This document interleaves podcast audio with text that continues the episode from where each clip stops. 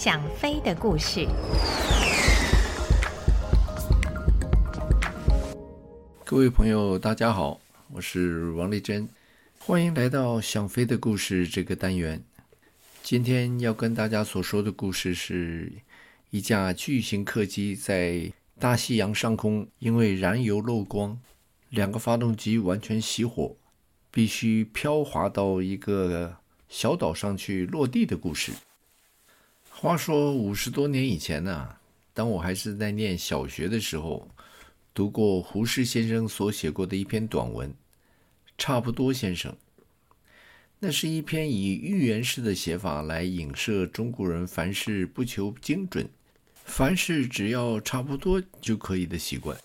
当时我对那篇文章的印象非常深刻，因为就在读那篇文章的同一天呢。妈妈的一个朋友到家里来，要跟老妈妈学如何和面。我们都知道，要和面一定要把水和到面粉里。那天就在老妈妈把这个水倒到面粉里的时候，她的朋友就问她要放多少水，要用多少面。母亲竟然回答说：“没个准儿啊，差不多就可以了。和面粉的时候，水跟面粉的分量差不多。”也许和出来的面不是很好，但是绝对不会影响到生命危险。可是如果修飞机的时候再装了一个差不多的零件，那个后果啊，就实在很可怕了。今天所讲的这个故事，就是一个航空公司的主管，在飞机原厂指定的零件缺货的状况下，决定用一个差不多的零件来代替。结果几乎造成三百多人命丧大海的悲剧。只不过这位差不多先生，并不是一位中国人，而是一位我们平时认为凡事不马虎的外籍人士。原来差不多并不是中国人的专利，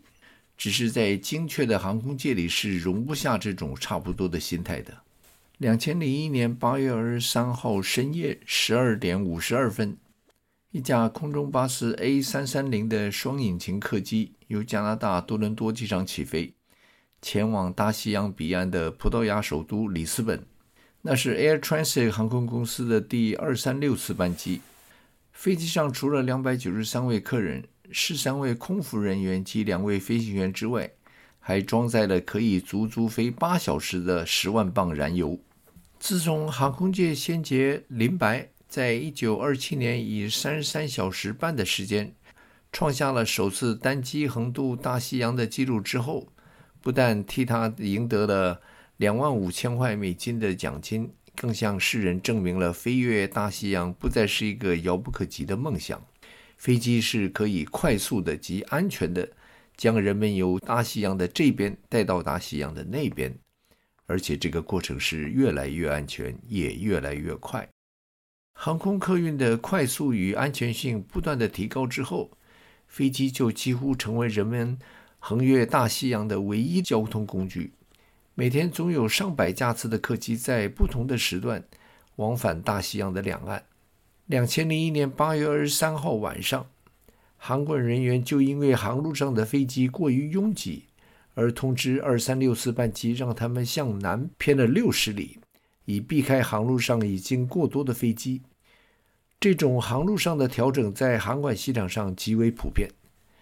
只是当时没有人知道，这个小小的动作却救了整架飞机上的人。二三六四班机起飞半小时之后，飞机经过第一个航路的检查点，机长 Robert Peachey 让副驾驶 Dirk Jagger 开始计算飞机由起飞之后所耗去的油量。与航行计划上所预测的是不是相同？这是长途飞行，尤其是跨海飞行时非常重要的一个步骤。副驾驶杰格尔那个时候才刚刚二十八岁，虽然已经有了四千八百多小时的飞行经验，但是看在已经有着一万六千多小时的正驾驶眼里，他还是相当的嫩。所以皮谢尔机长将驾驶舱里的一些繁杂琐事都让杰格尔去做。而这个也是很乐意的去做任何皮谢所吩咐他的事，他认为这样才能由皮谢那里学到一些很难得的经验。皮谢还真是有着一些很特殊的经验，他是那种具有冒险天性的飞行员。由十六岁取得私人飞行执照之后，他的生活就与蓝天与飞行结下了不解之缘。因此，除了飞机之外，他也是一位合格的滑翔机飞行员，知道如何有效地运用高度及速度来控制一架没有动力的飞机。皮谢尔的放荡不羁的飞行员生活方式，也曾让他付出不小的代价。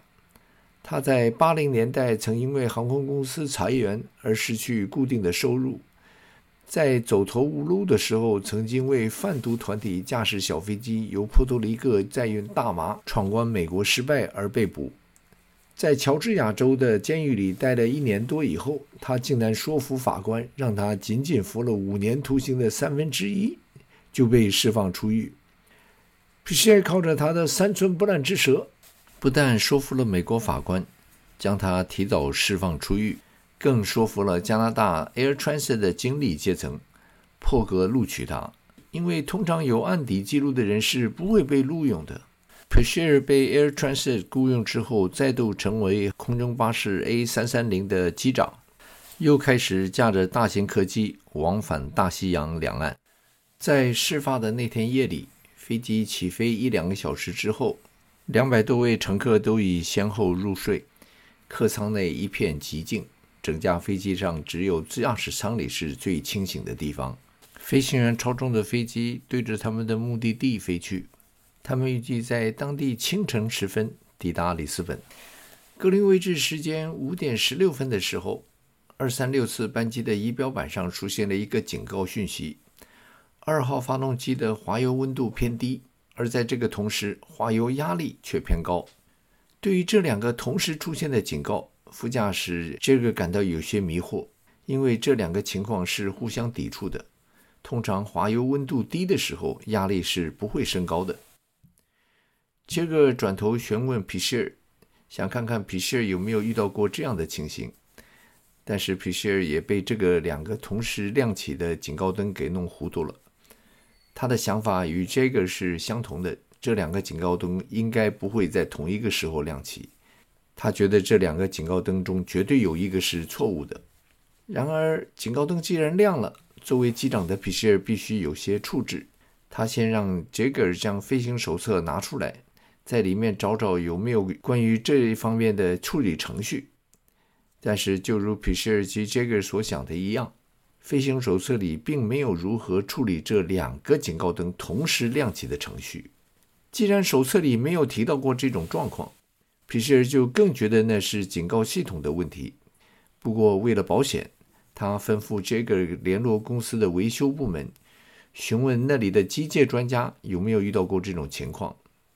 然而啊，就像大家所认知的情况一样。维修部门的发动机专家也认为，滑油温度偏低的时候，压力是不可能升高的。他们也觉得那是一个错误的讯息。他们建议杰克继续注意发动机的仪表，看看后续有没有任何其他的状况发生。这样又飞了二十分钟，在五点三十六分的时候，又一个警告灯亮起了。这次是左右两个翅膀的油箱出现了不平衡的状态。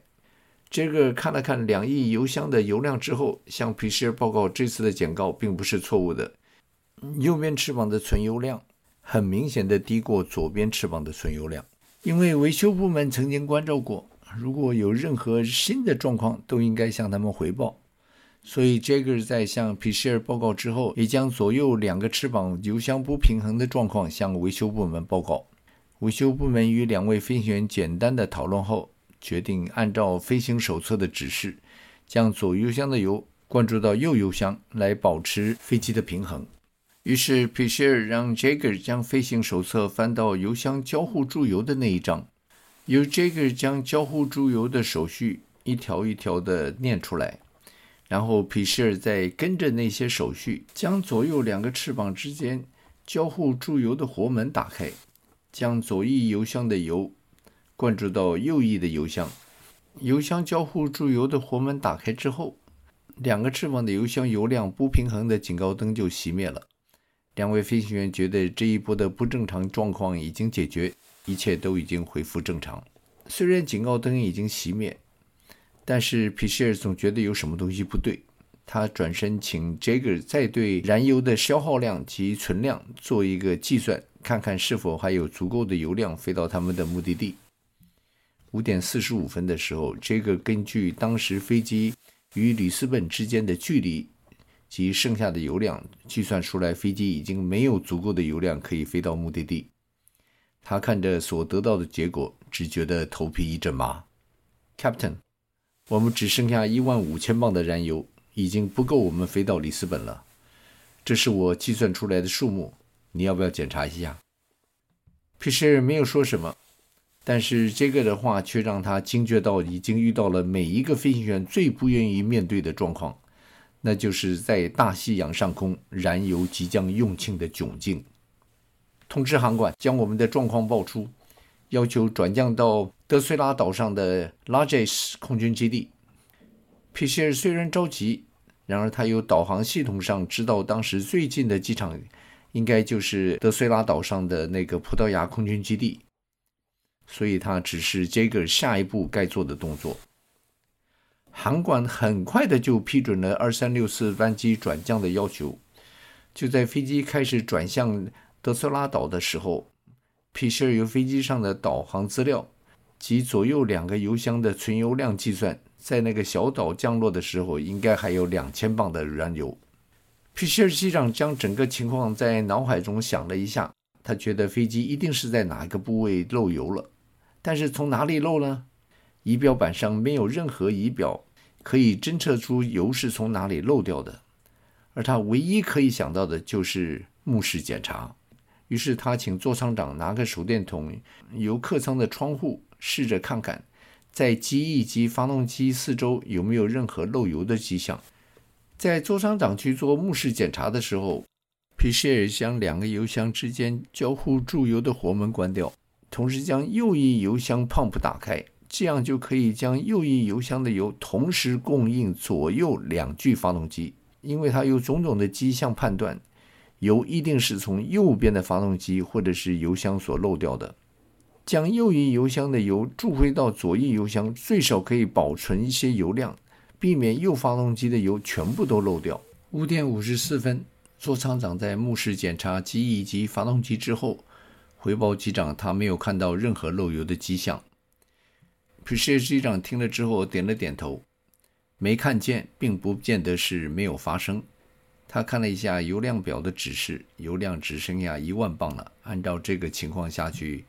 皮谢都没有把握所剩下的燃油能够让飞机撑到德瑞拉岛，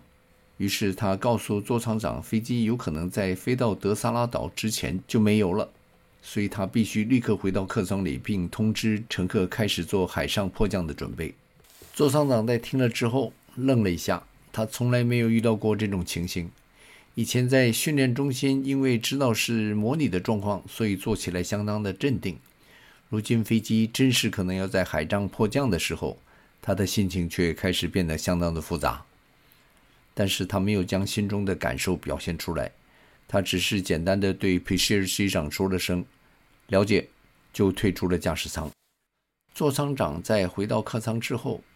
把所有的空服员找来，将飞机可能会在海上迫降的消息告诉他们，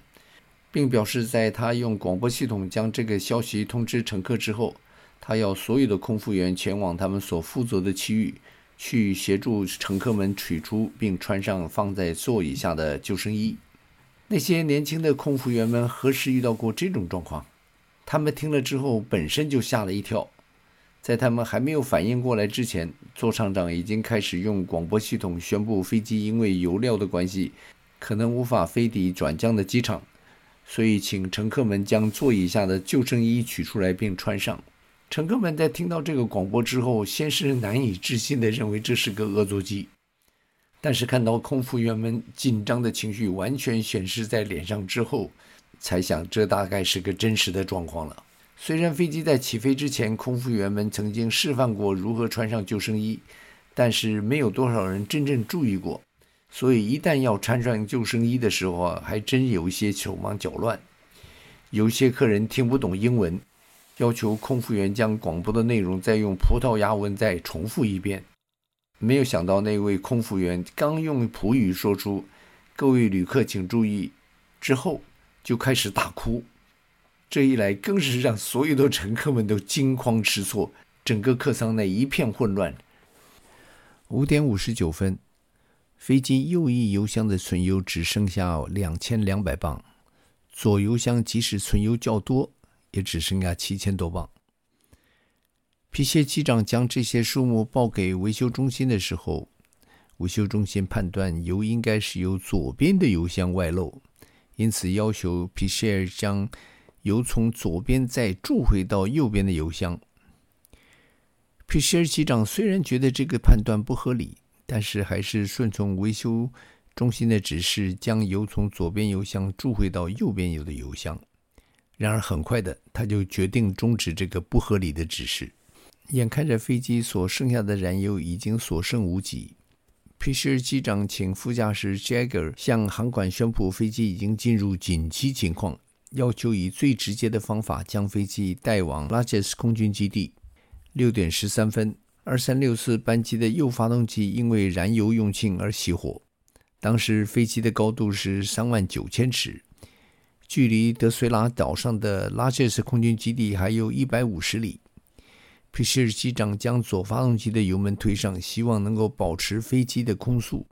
企图在最后一滴燃油用尽之前能飞到那个小岛。那个时候，左油箱的存油只剩下一千三百磅。六点二十三分，Jagger 向航管叫出 “Mayday, Mayday, Mayday”，并同时表示燃油即将用完。三分钟之后，在六点二十六分的时候，左发动机也因为燃油用完而熄火。当时飞机的高度是三万四千五百尺，距离德绥拉岛还有六十五里。两个发动机都熄火之后，客舱里的灯随即熄灭。地板上的指示灯、通往紧急出口的蓝色小灯及紧急出口上的黄灯就在那个时候亮起。几分钟之后，因为发动机熄火的关系，座舱里的增压器失效，供给紧急呼吸的氧气面罩就在那个时候由客舱的天花板上落下，这又在客舱中引起一阵骚动。一群已经心下不知如何是好的旅客在黑暗中试图将氧气面罩戴上。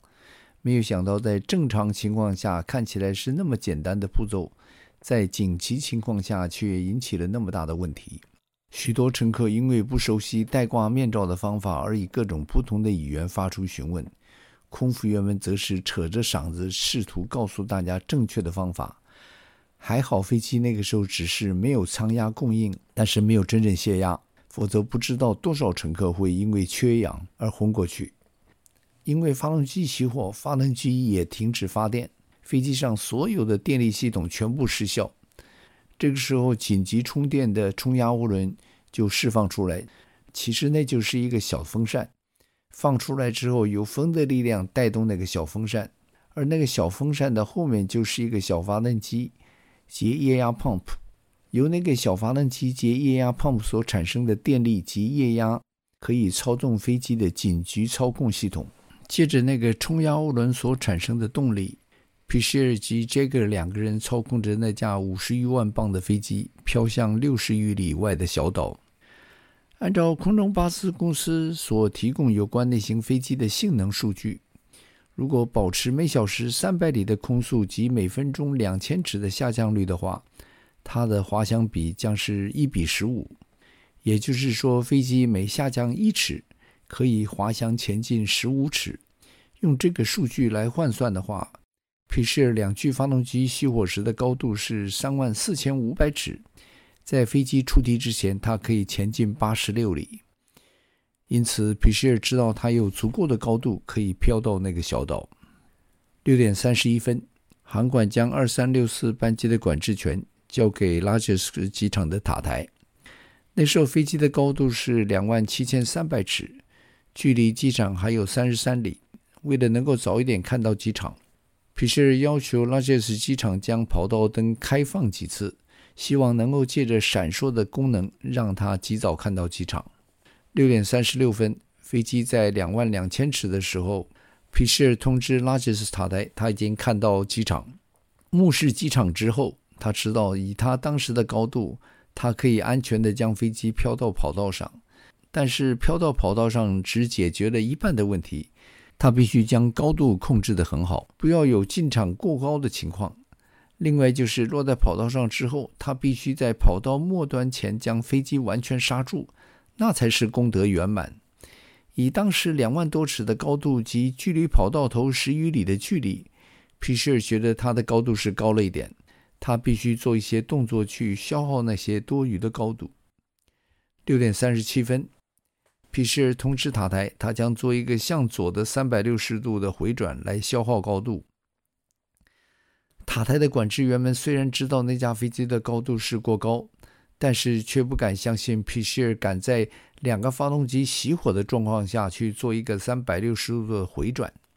因为发动机失效之后，靠着冲压涡轮所产生的电力及液压来操纵飞机是非常困难的事情。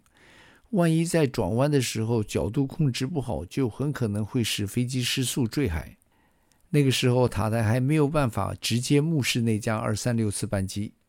只能屏住呼吸，在雷达上看着那架飞机在十余里之外的海上开始回转。等到四分钟之后，一圈三百六十度转完，塔台人员才松了口气。那个时候的飞机的高度已经降到一万尺。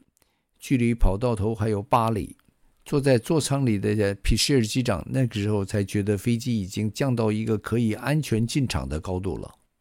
因为飞机在那个时候只有冲压涡轮所提供的电力及液压，所以放起落架的时间要比正常的时间要多上一倍。在六点四十二分的时候，距离跑道还有五里，皮舍尔机长就指示杰格尔将起落架放下。同时将翼前缘的缝条放下，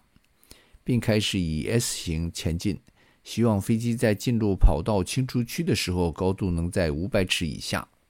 副驾驶 Jagger 在那个时候用广播系统通知客舱里的旅客及空服人员，飞机即将在几分钟之内落地，那将是一个冲击力相当大的重落地，所以要大家将安全带系紧。座舱长也紧接着要大家用双臂抓住前面的椅背，同时将头紧靠到前面的椅背上来，避免那巨大的撞击力。所有的旅客那个时候的神经已经紧绷到爆表，不时的有人大声的祈祷。塔台那个时候已经看到了那架对着机场飘过来的空中巴士，虽然说是飘着进场。可是塔台借着雷达上显示的数据，知道那架飞机不但高度过高，速度也嫌太快。管制员几乎可以想象到一会儿之后飞机撞毁在跑道上的惨象。六点四十五分，飞机以两百里的速度进入跑道上空，皮舍尔开始拉平飘，但是因为冲压涡轮所产生的压力有限，飞机升降舵的反应比较慢。所以飞机一直冲到距离跑道头一千尺左右的地方，两个主轮才触地。在那巨大的撞击力之下，飞机反弹回空中，又飘了一阵子，才再度落到跑道上。这次落地时的撞击力就比前一次小了很多。皮舍尔用力踏下刹车，将所有的液压力量全部用在刹车上面，而也因为冲压涡轮所产生的电力，并不会供给防滑刹车系统。所以皮舍尔用力踏紧刹车的时候，所有的机轮全部被咬死，继而在高速的摩擦下，轮胎相继爆破，导致轮胎的钢圈直接在跑道上摩擦，这就让飞机的速度减得很快。皮舍尔在飞机即将停下时，就开始用广播系统通知空服员预备紧急撤出的行动。飞机停妥之后。机舱里所有的乘客都像疯狂似的开始大叫、拍手，来庆祝这个似乎不可能的结局。在这个时候，空服员们已经将飞机所有的机门都开启，并启动紧急疏散的充气滑梯。但是乘客们那个时候都浸淫在重生的欢愉里，并没有听到空服员呼吁他们赶紧撤离的指令。直到他们听到救火车在接近飞机时的警笛，才惊觉到空服员要他们赶紧由飞机中疏散的呼叫。这时才开始有几个紧急疏散口逃离飞机。所有的乘客都在飞机停妥后九十秒内由飞机中逃出。皮舍尔机长及副驾驶 Jagger 在落地之后，顿时成为当天的英雄。不断的有乘客前来与他们握手拥抱。感谢那两位能将他们由鬼门关前救回一命。在所有的乘客都在感谢他们的同时，他们两人却迫切的想知道那些燃油是从哪里漏掉的，到底是什么原因导致有燃油的外漏？不但他们两位飞行员想知道那个答案，加拿大及葡萄牙的民用航空局、空中巴士飞机公司及 Air Transit 航空公司也都想知道飞机漏油的原因。当调查人员开始检视那架飞机的时候，他们很容易的就在右边发动机的供油管上发现了一个漏口，那个漏口长达三英寸，宽度又有八分之一寸。这么大的一个裂口，每秒钟可以外漏一加仑的燃油。找到漏油的地方的同时，调查人员也发现那个裂口的紧旁边就是一根液压油管，这两根管子几乎就是碰在一起。因此，调查人员觉得极可能是因为燃油管与邻近的液压管太过接近，在飞行中因为发动机抖动的关系，两根油管不断的摩擦，而导致燃油管的破裂。根据发动机制造商 Rolls-Royce 的发动机手册，那两根管路之间最少必须要保持四分之一寸的间隔。但是在初步目视检查的时候，调查人员很清楚地看到那两根管路几乎就是碰在一起的。在进一步调查为什么那两根管路会如此接近，导致燃油管在不断的摩擦下会破裂的时候，调查人员就发现了，这又是一个典型的差不多的行为。原来那架飞机的二号发动机在五天以前例行检查的时候，发现滑油中的金属粉末过多，这表示发动机的某一部分有着过度的磨损。于是 Air Transit 公司按照规定将那具发动机拆下来检查。然而当时公司里没有同样的发动机可以更换。所以公司就向 Rolls-Royce 去借了一个同一型号的发动机。那具发动机虽然是同一个型号，但是还没有依照原厂的维修通告做过改装，所以严格的讲起来，并不是完全一样的发动机。不过虽然没有经过改装，但那仍然是一个适合飞行的合格发动机。当 Air Transit 公司将那具发动机安装妥当之后，就要将其他的配用零组件装上发动机。就在这个时候，维修部门的技工发现他们没有适合的液压 pump 可以装上那具发动机，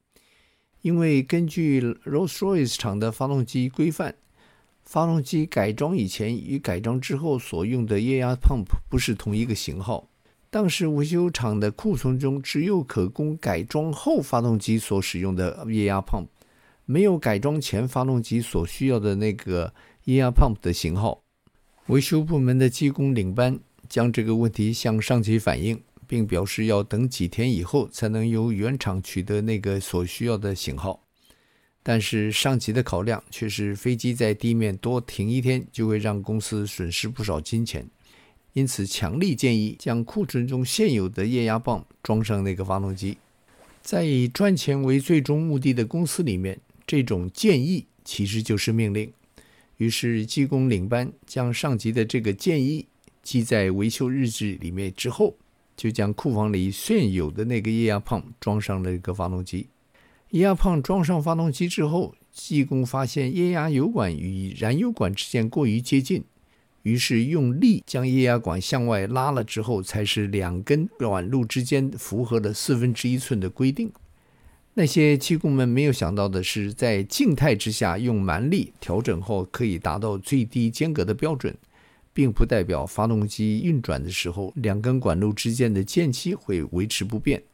当发动机开始运转，液压棒将三千磅的液压油经由管路送出的时候，那根液压管在巨大的压力下恢复原状，并触及了燃油管。在经过一段时间的摩擦之后，燃油管终于在那天夜里在大西洋上空破裂。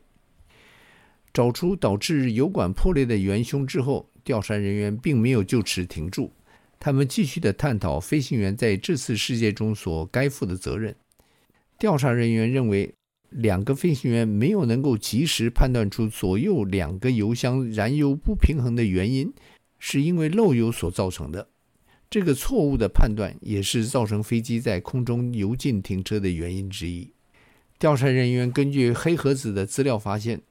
那个供油管是在四点三十八分的时候就因破裂而开始漏油，但是座舱仪表却在五点三十六分，几乎是一个钟头之后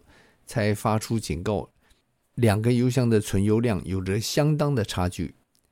皮希尔机长当时的处置是按照飞行手册上的指示，将油箱交互注油的活门打开，将左油箱的油灌注到右油箱。调查人员认为，虽然这是飞行手册上的指示，但是皮希尔机长应该警觉到右油箱的油突然减少了一万多磅，应该是严重的漏油所引起的。那个时候最不该做的事情就是将左油箱的油灌注到右油箱。调查人员觉得，如果那个时候皮希尔没有将油箱的交互活门打开的话，那么飞机不会在飞抵德苏拉岛之前就将燃油用尽。整个调查结束之后，Air Transit 公司因为没有按照规定将正常的液压泵装到发动机上面，被加拿大民用航空局罚了二十五万加币的罚款，那是当时在加拿大航空史上最大的一笔罚款。空中巴士公司在这次意外之后，将发动机上的操纵软体做了一些修改。以后如果任何飞机一边油箱的存油量低过原本油量减去发动机所消耗的油量的时候，飞机上的电脑会提醒飞行员可能有漏油的情况发生，这样就会避免飞行人员贸然启动油箱交互注油的动作。虽然事实调查报告上指出飞行人员也犯了相当的错误，但是国际飞行员协会却在那一年公开表扬皮希尔及杰格尔两个人，因为世界民航史上从来没有任何人曾经将那么大的一架飞机在空中飘滑那么久的时间及那么远的距离。除此之外，更重要的是，他们化解了这个可能让几百人丧生的悲剧。不过，皮希尔知道。在他尽人事的当儿，也需要一些运气。那天，当他飞离加拿大海岸，进入大西洋上空的时候，航管人员曾经因为航路上的飞机拥挤，而让他向南偏了六十里。而那六十里，正是让这件事情能有着完美结局最重要的因素。好了，今天的故事就说到这里，谢谢大家的收听，我们下个星期再会。